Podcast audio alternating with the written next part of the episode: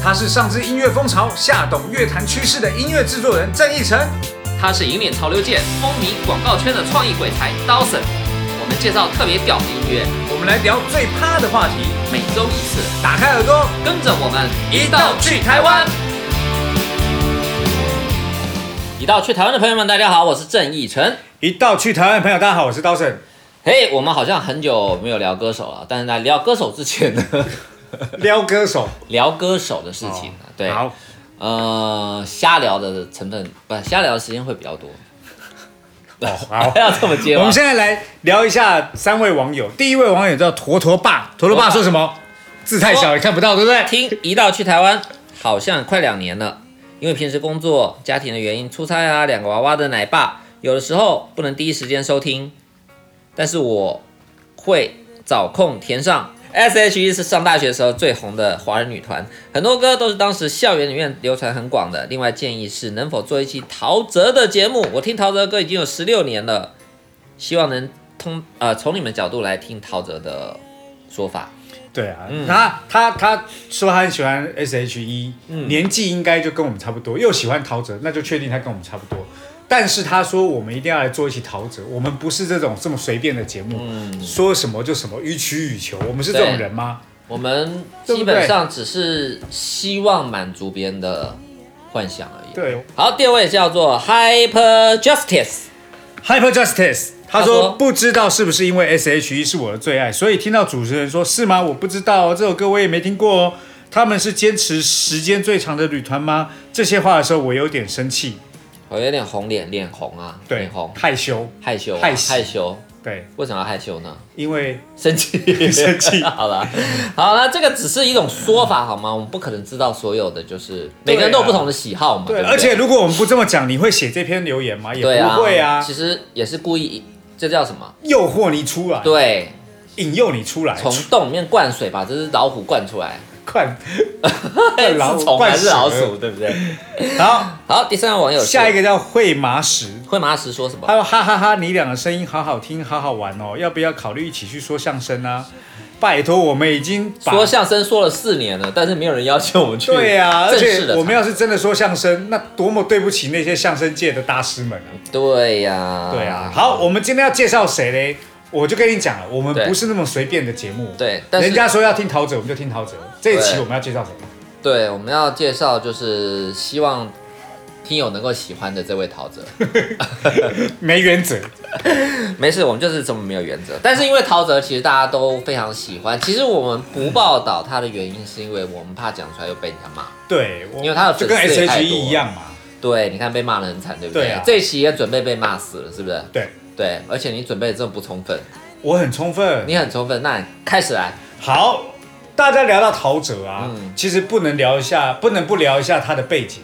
嗯他的背景，他爸爸是小时候我我我觉得他的爸爸你就没有代言权了，为什么因为在我小时候我就看他爸爸长大啊，不是不是，他爸爸是我小时候看的一档节目里面最重要的人物。我也，是啊，你也看过那个节目？，有啊，我以为我们是不同代的。好，那部节目叫做叫做《小人物，狂想曲对，》，小人物狂想曲啊，哎有主题曲怎么唱？嘎嘎嘎乌拉拉，嘎嘎嘎乌拉拉，对不对？好，因为这首歌就是陶大伟先生写的。对那陶大伟先生呢，就是陶喆的爸爸。没错，陶大伟在当时是一位帅哥，对，而且啊，主持界的帅哥。其实陶大伟小时候有很多儿童节目，其实都是陶大伟做的。对，而且他会写所有的歌，其实都特别的朗朗上口，跟可对爱。，那除了这之外啊，其实当时那个小人物狂想曲当中还有两个很重要的人物，一个就是张小燕哎呀，张小燕就是像后来小燕有约，就是台湾的主持，跨常青常青主持常青树。对，然后另外一个就是孙叔叔，孙悦孙叔叔，这位可能大家不是很了解，但是所有台湾就是在台湾长大的都都很尊敬，很尊敬这一位主持对，七零八零年代的人都是看这三个人主持的儿童节目长大的。对，那当当然后来他们他们事业发展很顺，然后每个人都独当一面呢。对。那而且我觉得，尤其是陶大伟，陶大伟当时我还想说，哇，这么帅，然后他当时戴了一个圆圆的眼镜，对，又和蔼，然后又会写歌，对。唱歌又好听，重点是他们那个时候还有很多的电影对对对对对其实其实也是我我小时候常会看的。对对对，启蒙我们长大的。对，那不能如果聊到陶大伟，那就一定要聊到陶喆他妈妈叫王富荣。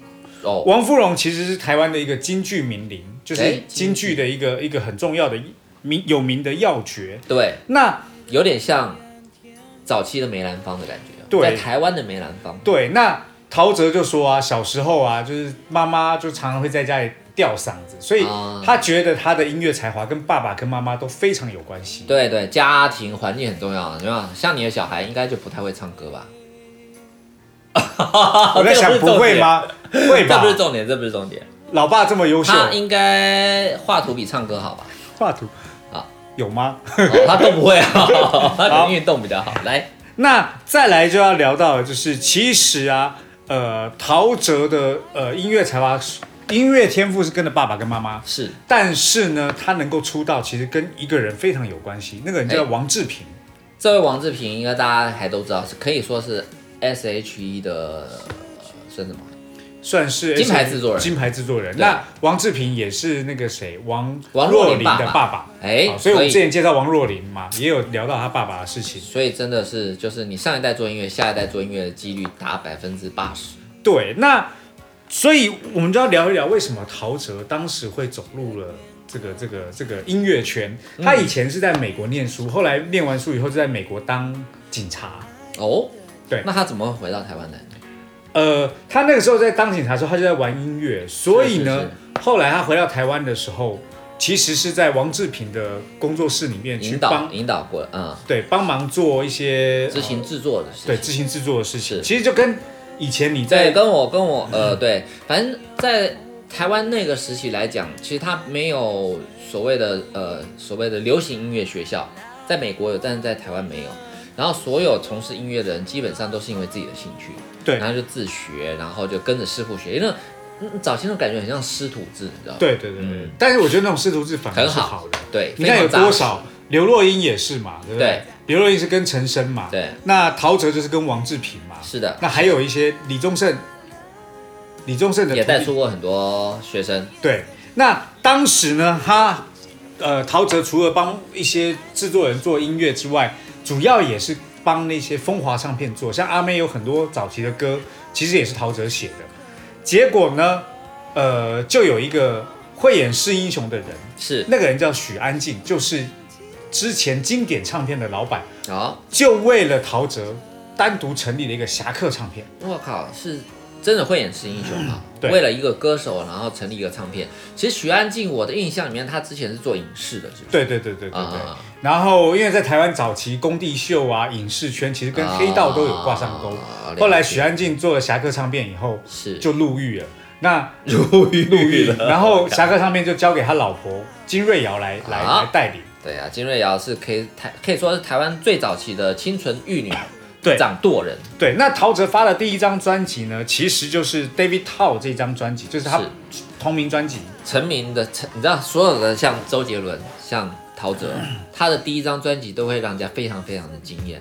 对因为我记得当时呃，欧美的 R&B 的风潮这样席卷过来，对不对？大家都喜欢唱 R&B 的东西，但是陶喆因为在美国长大，所以他其实唱的 R&B 非常非常的到位。对那美国嗓不，陶喆的嗓音又特别适合唱 R&B 的东西。对，而我当时很喜欢一个歌手叫 Craig David，啊，然后呢，后来我听了陶喆歌，我想哇，这个他怎么把 Craig David 的那种唱法完全模仿他，模仿的非常惟妙惟。肖，对，后来我听过一个采访，陶喆也讲，Craig David 对他来说影影响非常大。对，当时还有 Babyface，啊。对对不对？，Babyface、这些人 Over One，对，呃这些人对于陶喆的影响很大，所以他当时其实，在当时台湾做 R&B 的人很少，就是专门做 R&B 的人很少。没错没错然后，。所以他那时候从编曲到他写歌到他自己唱，完全就一气呵成，完全就一听，哎，怎么华语界还有一位这么欧美欧美范儿的那个歌手，对而且是从幕后走出来的。对，那他的第一张专辑啊，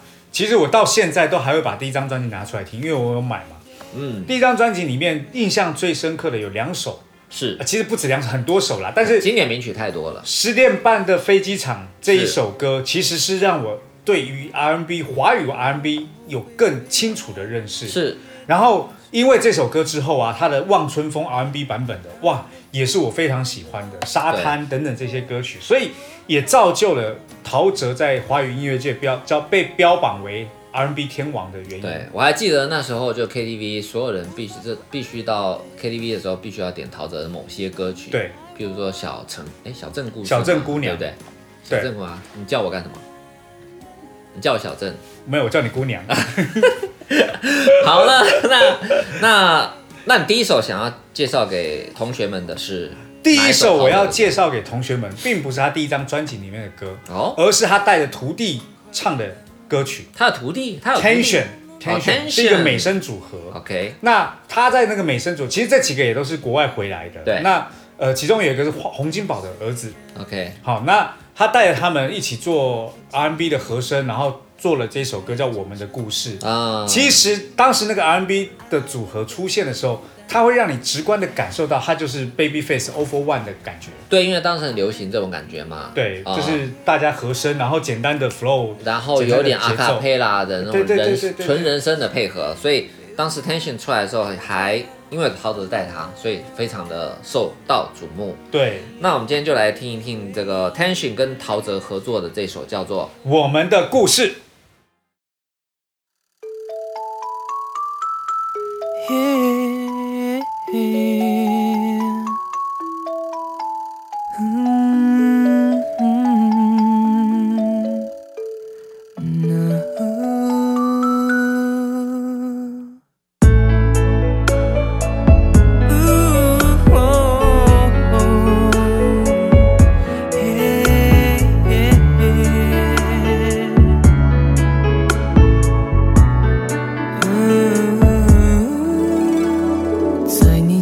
左右还有多久？怎么样才能让时间倒流？每一分每一秒都珍重。握紧的手，不愿放松。十点半的飞机，它在等候。不要再让自己必须要走，要记得。我们的故事真正难忘，太多的回忆和希望，不管它有多疯狂，我愿意一生收藏。Yeah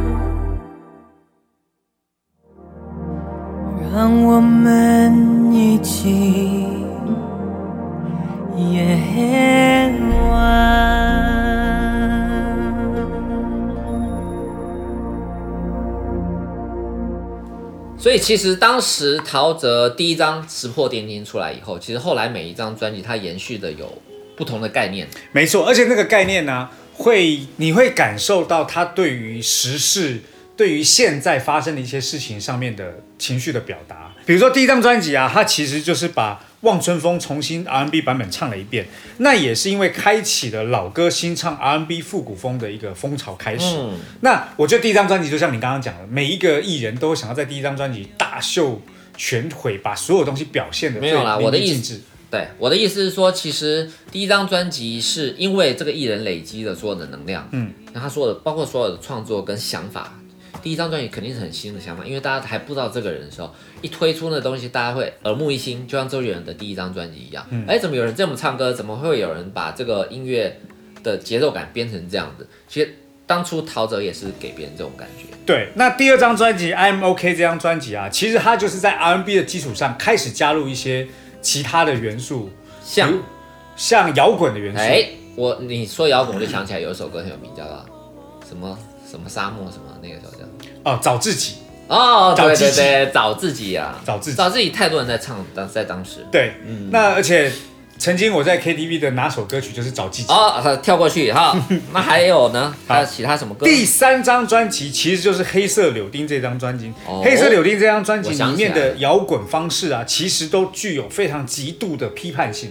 对，而且在第三张，它这张摇滚已经越来越强烈，有点像金属摇滚的感觉，对对对对对对不对？黑色，我会想到金属的感觉。对，那而且它这里面有很多的歌词的想法，其实就是对当下那个社会的不满。他有一首歌就是在讲台湾就是一个妈妈，然后发生了一个什么小孩的事件，然后他把它变成一首歌曲在唱。嗯，好，那到了第四张专辑《太平盛世》，太平盛世当时的那个从台湾的社会，他就到了世界上这个状况。因为我记得那张专辑出的时候，好像、嗯发生了那个美国的那个那个恐怖袭击不久，所以他九幺幺吗？对九幺幺，所以太平盛世就是他在对这个世界表示的关怀的态度在里面。那我印象比较深刻，里面《太平盛世》里面是不是有苏珊琪姐在这一首里面？，对，苏苏拉与呃，对苏珊起解是在这张专辑里面对吧？但还有另外一首歌是对于那个狗仔的直接呛声，苏拉与拉帕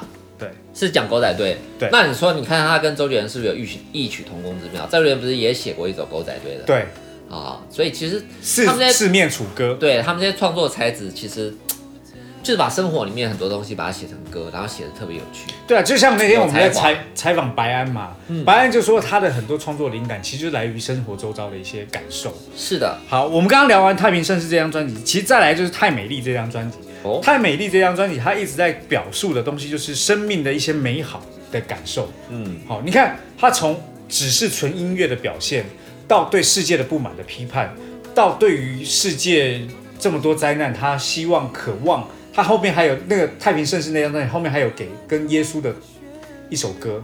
哦，在那一张里面啊，对对对对对因为他那时候开始接触到基督教的事情。对对对，然后呢，呃，到了后面太美丽，就是对生命的美好的感叹。美好的祝福。对，然后到了六九乐章这张专辑、啊，那为什么叫六九乐章呢？这里也有特别提到啊，嗯他说的六九乐章是因为这是他的第六张专辑的音乐作品，第六张专辑第九张的音乐作品，因为他中间还出了几哦张不是录音室专辑，啊，对，那所以六九乐章对他来说就是一个呃生命的呃符号过程，重生被颠覆。那他同时他也是巨蟹座的，所以六九也是巨蟹座的那个符号。是吗？对啊，但我六九会想到别的画面。好，我们就你想到什么尽量？不要我想到公车站牌，你想到什么？我想到是六，你该不会想到那个吧不是，对，那个天哪，我靠，你六十九号这又脏啊，你个数目恶心的脏货。好，那结果他有最后一张专辑吗？他其实，在过了很久以后啊，是在他父亲过世的那一年，哦，他做了一张专辑，叫做《再见，你好吗》。哦，哇那这一张专辑是因为他的父亲在二零一二年离开，是然后这张专辑在二零一三年出的。哦，对，那其实这张专辑，呃，我有听，是，呃，里面其实就是对他跟就有点跟他父亲对话的一张专辑。那让你印象最深刻的是哪一首歌？其实说实话，嗯印象不深刻，印象不深刻，也就是说，因为其实你看中间沉寂了很长一段时间，对那从沉寂的这段时间，他其实有做一些广告歌啦。对，但是到了这一张专辑的这个部分的时候，其实已经是很久没有做。那我也，嗯我我不知道是不是因为我那个时候也在忙，我也对这张专辑没有感受。但是前面这些我都有买。对啦，这些你看，你回想所有的这些音乐才子，周杰伦他，呃，在前几章，因为他有非常非常多的想法，在前几章消化掉了。其实到后来里面，呃，因为生活的平和，其实会会让你的创造力没有那么强烈，嗯，但是可能会写出另外一种感觉的乐章。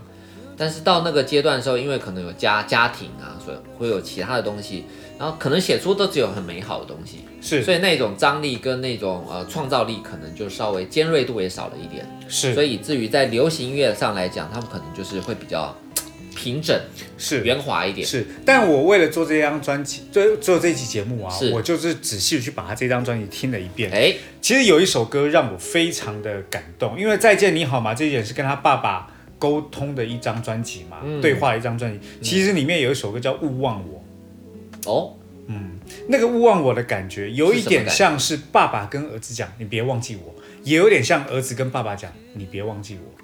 那这个对话的感觉，勿忘我其实是我们小时候毕业典礼要就是毕业纪念册会写的。可是如果当这个词被放在父子之间的感受的时候，它有一种很特别的感觉。嗯，我们来听听这一张专辑里面的这一首歌曲，是叫做《勿勿忘。我。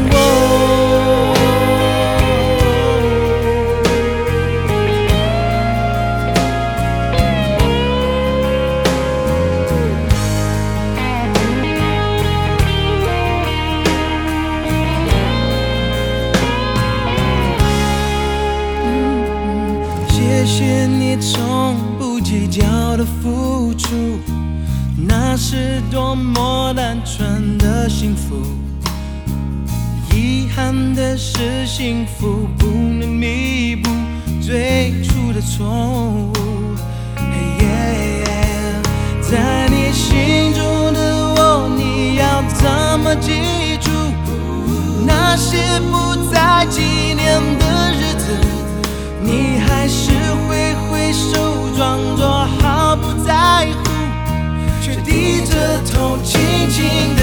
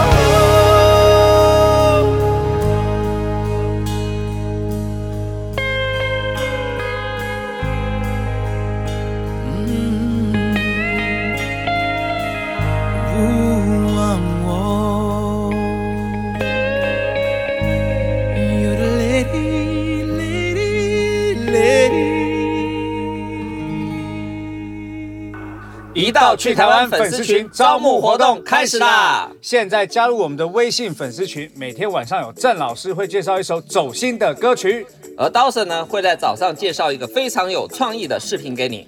而我们两个在旅行的过程当中，如果有什么好玩的事、有趣的人、特别的纪念品，我们会赠送在我们的粉丝群给我们的听众。那怎么加入我们的粉丝群呢？你只要加入微信号远远下横杠 QY，圆圆的拼音 Y U A N Y U A N 下横杠 QY 就可以喽。记得要注明加入一道去台湾的粉丝群哦。你还在等什么？还不快加入？好，那当然是才子归才子，对不对？才子的生创作欲活还是要望，顾嘛。哎，也不能这么说，创才子的创作欲望是很强烈的。，是是是。那当然有就很多广告商会找他一起合作喽。没错没错，其实陶喆做过很多广告歌曲，是呃最重要的几个，比如说麦当劳的是吗？我没有什么印象。我喜欢的的的的，哦对不对，OK OK。好，麦当劳的这首歌。那除了这之外，其实我印象最深刻的是，因为当时我在做呃本田汽车的广告，是本田汽车的广告呢的广告歌就是他跟张靓颖唱的。哦，他跟张靓颖还合作对，过，因为我们就做那个案子嘛，所以我们做那个网站就是用这个，所以其实后来陶喆有很多广告商的歌曲，比如说跟可口可乐的合作啊，迪士尼啊，呃，刚刚讲过麦当劳、雪碧汽水等等这些歌曲，那这些歌曲当中就不外乎有很多是跟歌手一起唱，就像我刚刚说的，有有跟那个呃张靓颖，是。那其实这里面还有很重要的跟卢广仲，哎呦，他跟卢广仲也有合作过吗？，对，唱的是呃，跟卢广仲的合作唱的其实是最近的一首歌曲啦。那你你就想嘛，卢广仲是一个非常民谣的，陶喆是非常 R&B 的，他们唱起来的歌曲当中，其实你会感觉到有一种老旧、新旧之间的你说谁老？那个 郑义成比较老一点，新旧之间交替的感觉。哦、对，对，但其实卢广仲其实他比较特别的地方也在于，你有没有发现他其实唱歌还有点 R&B 的感觉呢？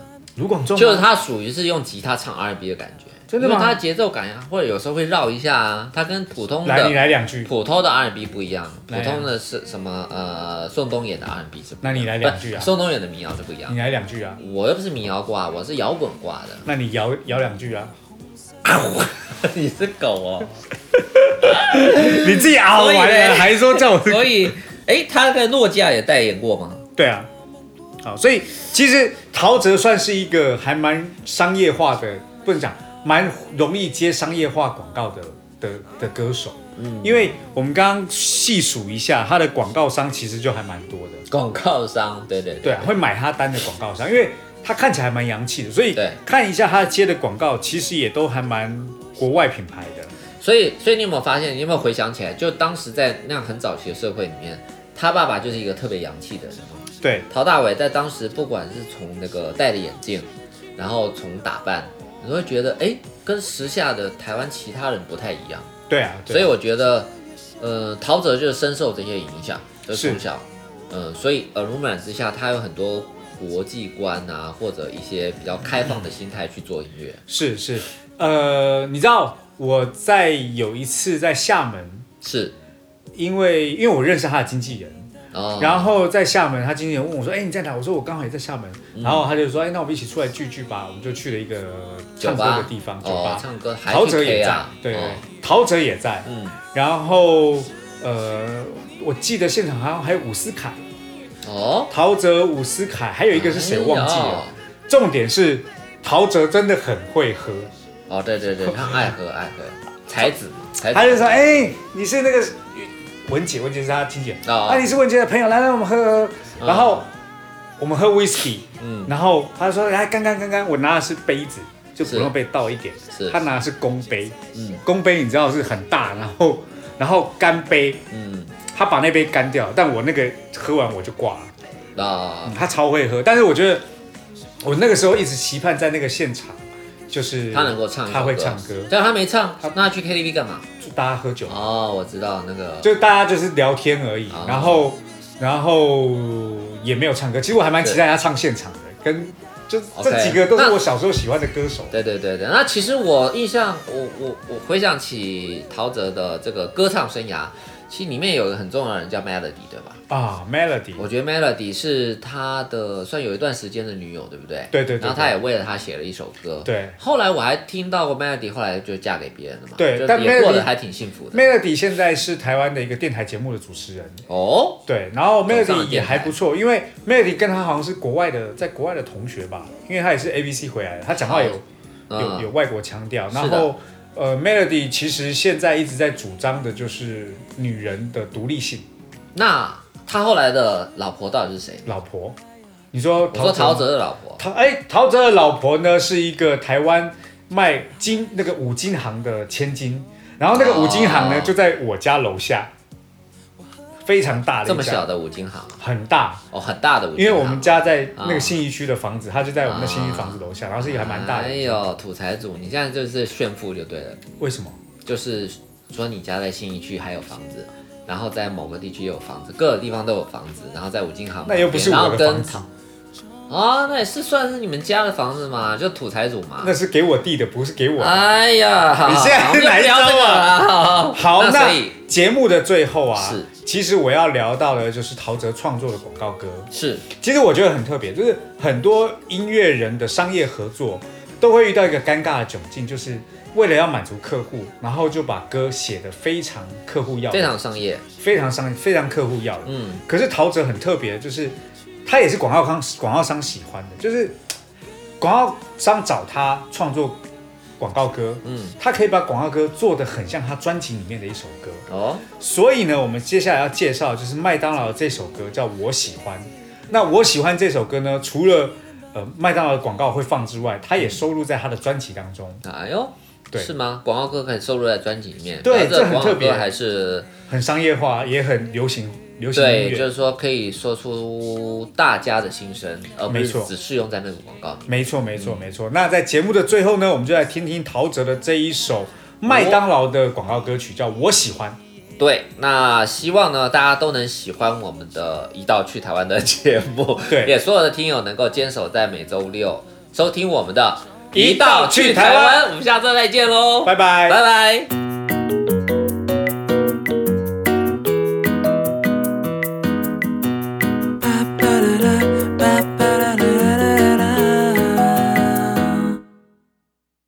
站着，我坐着，我走着，我盼望着，心早已经飞了。我知道，我想着有一个快乐的我，就在什么地方，在快速生活找到一些从容，在复杂世界有多一点天真。我喜欢这样的感觉，我简单的快乐，希望和你一起拥有轻轻松松的享受，常常幻想做个好朋友。Ooh, yeah. 吧吧啦啦，吧啦啦啦啦啦啦啦。我看着没表情走在那大街的人，他们在想什么？灿烂的阳光下解放了心中的我，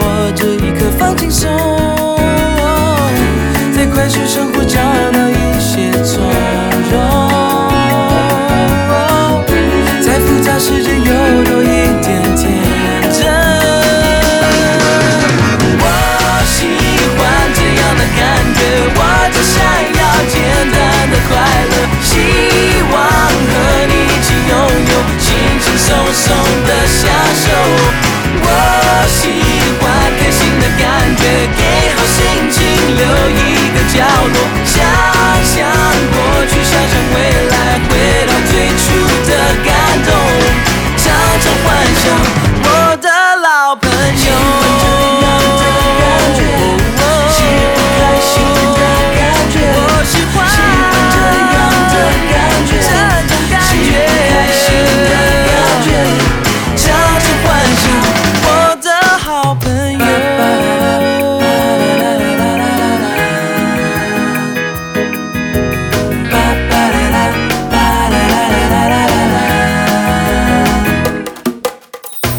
站着我坐着我走着我盼望着心早已经飞了我知道我想着有一个快乐的我就在什么地方。我喜欢这样的感觉我只想要简单的快乐希望和你一起拥有轻轻松松的享受。